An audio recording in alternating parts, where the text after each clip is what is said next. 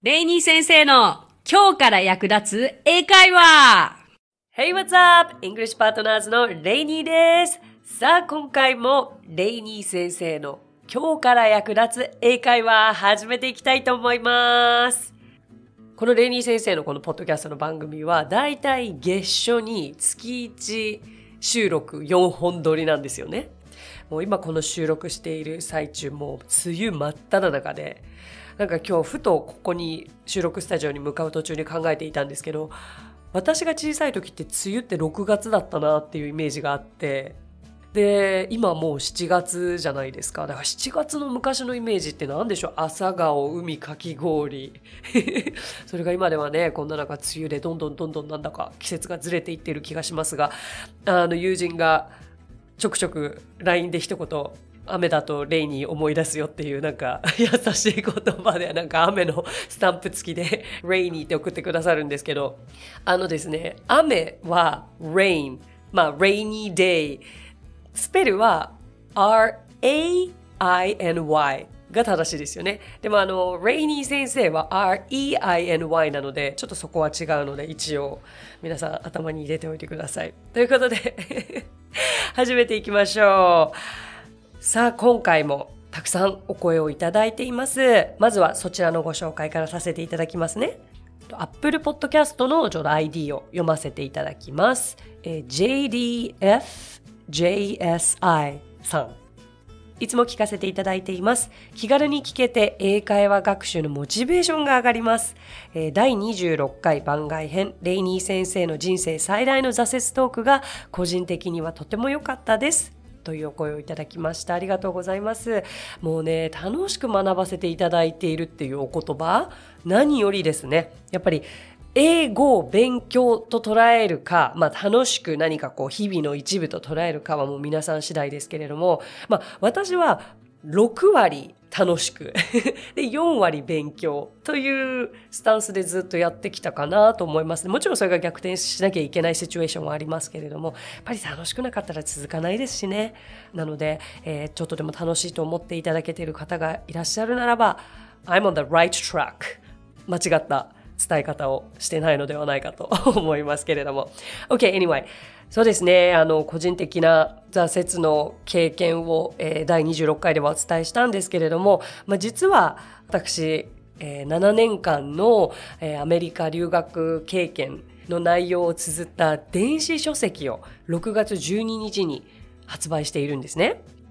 こちらタイトルがアメリカに7年留学し夢を諦めて帰国したら別の夢が叶った話。長いですけど。そして、えーまあ、レイニー先生の実体験英語と恋で幸せになる方法というものなんですけれどもこちらは電子書籍で Kindle からダウンロードができるので、ぜひ、えー検索していただきたいんですけれども、こちらには本当にタイトル通り、私の7年間の留学経験、えーいいことであったりとか、挫折の経験であったりとか、実際にすごく役に立ったフレーズ、実際に間違えて恥ずかしかったフレーズ、発音の仕方、自分がどうやって勉強をしていったか、英語を習得していったか、などなど、過去にもポッドキャストでいくつか紹介させていただいたエピソードも詰まっていますので、まあ、より詳しくそこには書かれているので、ご興味のある方、ぜひダウンロードしてみてください。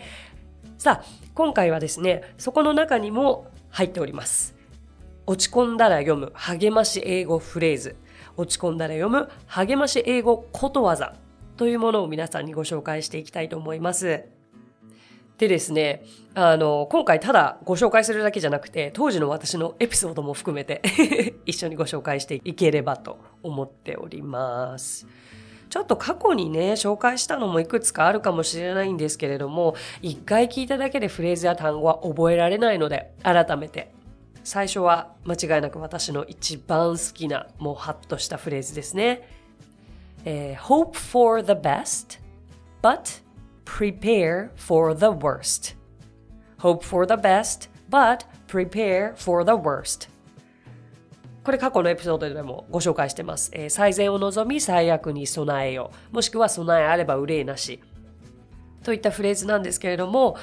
これはね、私が高校3年生の時ですね、アメリカにいた頃、もう何をやってもうまくいかない時期があったんですね。もう大学私7校受験しました。結局2校は受かったんですけどもう最初の5校は全部落ちて落ちて落ちて落ちてだから最初ってもう落ちた手紙しか来なくて もう必ず封筒を開けると一言目に unfortunately から始まるんですよね。風にも。もうそれ一言読んだら落ちたってわかるから、もうすごくがっかりして落ち込んでいて、アメリカの大学に行くべきなのか、日本に帰るべきなのか迷ってた時の、あの、私のゲイベストフレンドからの一言ですね。Hope for the best, but prepare for the worst. やはりね、あの、最悪な事態に心の心を備えていないと、あの悪いことはこう全て真に受けていたらもうとてもじゃないけれど毎日やっていけなくて。だから今後あのそういった心の備え方ですね。生き方が変わったし意識も変わったなというフレーズでした。ではどんどんいきます。Don't make any excuses. Don't make any excuses. 言い訳は作るな。っていう結構厳しめな一言なんですけど、これもハッとした一言なんですね。まあ皆さんもちろん毎日の生活でやることがものすごく多くて生活していらっしゃると思うんですけれども当時私はあの英語が喋れない時に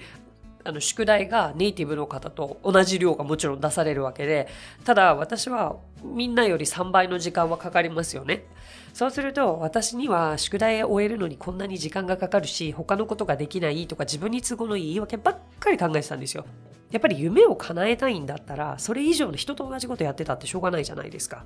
で、もう本当にクラスメートにうじうじうじうじしてた。Don't make any excuses, Raina ってはっきり言われて、はっいや、you're right. もう何も言い返せなかったですよね。これを聞いて今ハッとした方、その方たちに送りますよ。Don't make any excuses. Do your work. やるべきことやりなさい。ですね。はい、じゃあどんどんいきますよ。あ、これも好きだな。じゃあ次。Everything happens for a reason. Everything happens for a reason. これってあの難しい単語一つ一つの単語は全然難しくないからもしかするとあこういう意味かもってひらめく方もいらっしゃるのではないでしょうか。あのー、起こることすべてに意味があるということですよね。これよく私の周りのアメリカ人は使っていました。Everything happens for a reason. まあだから、あの、悪いことが起きたとしても、まあそれは意味あることだから、まあ今は辛くても、そこを超えていこうっていうきっかけとなった言葉ですね。結局私も今そう思いながら生きてますね。うわ、20年前の経験がだって今こうやって私話してるんですよ。20年前ですよ、私留学してたの。その時のエピソードとかをご本にさせていただいたりとか、こう、ポッドキャストで皆さんに今お話ししているって、だから全て経験してきたことには意味があるんだなと。Everything happens for a reason. ね。さあ次のものはことわざでもあるんですけれどもあの日常英会話にも役立つし、えー、耳にしたことある方も多いのではないでしょうか。Time flies so fast. Time flies so fast. え直訳すると時間飛ぶとても速い。ねえなんかあの時が経つのは早いという意味ではあるんですけれども時が経つをこう飛ぶという表現の仕方面白いよ面白いですよね。飛ぶように早く過ぎていく。うんこれを初めて聞いた時私結構な衝撃を受けたんですよね、うん、まあ fly という動詞を使っているからなんだけれどもでもすごくおしゃれだしだけど日々すごく使われるし久しぶりに会う人にも使えたりとか、例えばランチをお友達と食べてて、ああ、もうこんな時間だ、time flies so fast というふうにも使えるので、覚えておくととても便利なフレーズだと思いますよ。あと、この次のは、あこれは個人的にものすごく大切なフレーズです。You are enough. You are enough. あなたはもう十分よという意味なんです。え、これどんな時に使うのって思いますよね。そう、でも、あの、私は演劇のトレーニングを受けに、えー、芸術高校、芸術大学に行っていたわけですけれども、よくそのレッスンの最中にモノローグ、一人芝居というのをやるんですよね。で一人芝居をする時にうんやっぱり一人芝居だから大げさな動作をつけなきゃいけないかなみたいな勝手な判断をしてしまってあれやこれやをやるんですけれどもよく先生に just tell the story ね、もう tell us the story もうストーリーを伝えるだけで十分よ。ストーリーを伝えてごらんって言われていたんですよね。だからもう you are enough. Just tell the story. 余計なことを一切省いてシンプルに物事を伝えてくれと。で、私これって演劇の時だけに役立つことかと思いきや、まあ、人生生きていく上でも全部そうだな。結局相手に伝えたいことというのはもうシンプルに伝えるべきであって、あれやこれやを言うべきでないということはその時に学びましたね。はい。もう simply tell us your story。ただシンプルにあなたのストーリーを伝えてみてください。うんでこれを言われると本当に肩の力が抜けてもう気張りすぎずにモノローグができたりとか人と話すことができたりとかこう自分を背伸びしてよく見せようとしなくていいんだと思えた一言でした。You are enough. Just tell us your story. さあ次。You never know until you try. You never know until you try. えー、やってみないと何ができるかわからない。You never know あなたは分かりえない until you try、えー、トライするまで、挑戦するまでですよね。だからもう一度言いますけれども、やってみないと何ができるかわからない。まあ、心配事というのは自分で作り出すものでで勝手にもしこうだったらどうしようっていう心配ばっかりをしてしまっていて、まあ、それって無駄な心配であり無駄な労力でも無駄なエネルギーだったりもしますよね。まあ余計な心配をこう勝手に妄想するくらいならとっととね準備すればいいっていう話ですよね。だからそういう自分に言い聞かせて You never know until you try というのも、えー、好きなフレーズですね。あとはこれ regret doing something then it is to regret not doing something. おお、ちょっと長い。でも多分今耳に引っかかったのが regret という単語だと思うんですけども、regret という単語ご存知ですか？後悔するという単語ですね。やらずに後悔よりやって後悔ですね。えー、もう一回英語言いますね。regret doing something, then it is to regret not doing something. まあ、さっきのフレーズの続きでもあるんですけれども、やらないことの方が後悔しませんか？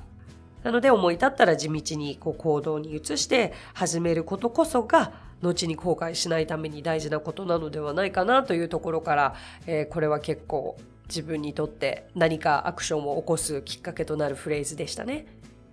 そして私の日本語の座右の銘でもある継続は力なりにここからはつながっていくんですが、これね、いろんな言い方があるんですね。えー、例えば、endurance makes you stronger.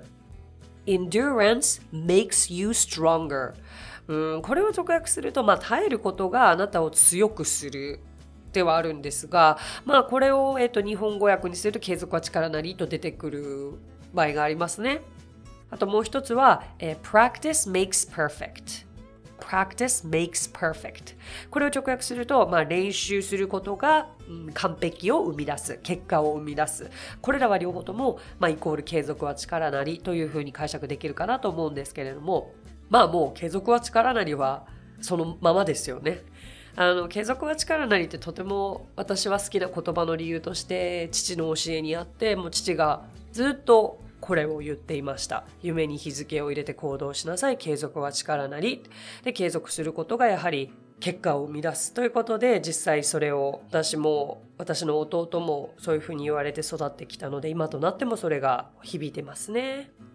でも実はですね、この継続は力なり英語でというふうに調べてみると他にももしかすると言い方が出てくるかもしれないのでご自身の好きな言い方を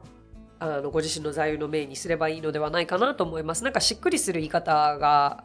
ね、皆さんそれぞれ違うと思いますので、私は endurance makes you stronger よりも、uh, practice makes perfect の言い方が好きですね。まあ、最後の方のことわざ、共通して言えることというのは、まあ、何かを得たければまずは行動を起こす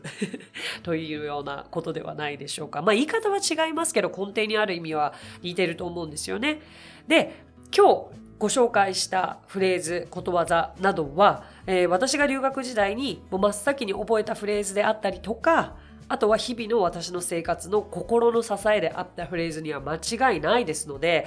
ぜひ皆さんと共有したいなと思って今日ご紹介させていただきました。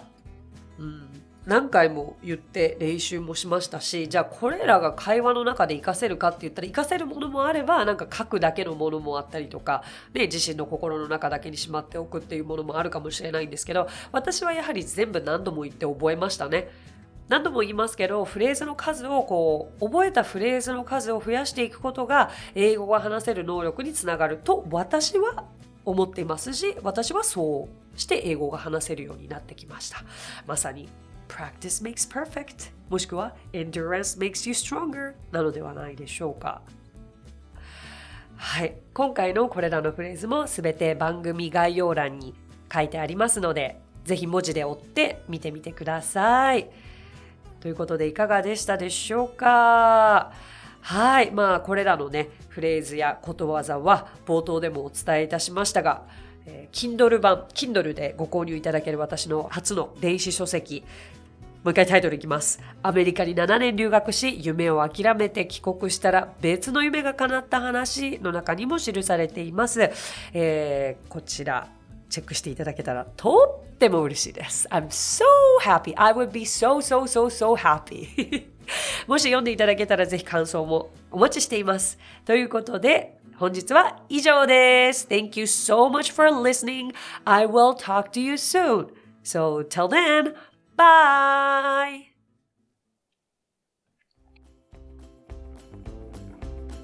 配信を聞き逃さないためにも各ポッドキャストで登録やフォローをお願いします。私がリーダーを務めるイングリッシュパートナーズについてですがイングリッシュパートナーズとは教育からエンターテインメントまで英語に関わる面白いことなら何でもやってしまおうという女性たちが集まったグループなんです。イングリッシュパートナーズでは実は英会話スクールなどもやっています。私たちと楽しく英語を身につけたいという生徒さんを随時募集中。オンライン英会話レッスンもやっていますよ。詳しくは番組概要欄にあるリンクからご覧ください。無料体験レッスンもやっていますのでポッドキャストを聞いたよと一言添えてお申し込みくださいね。そしてアプリレイニー先生の動画で簡単英会話が App Store より配信中。声優気分で英会話を学習できる動画学習アプリです最後にイングリッシュパートナーズのメンバーが出演している1分で見る英語辞書動画あれこれイングリッシュこちらはインスタグラム、ツイッター、フェイスブック、そして YouTube で毎日配信していますのでチェックしてくださいね。もちろん私も出てますよ。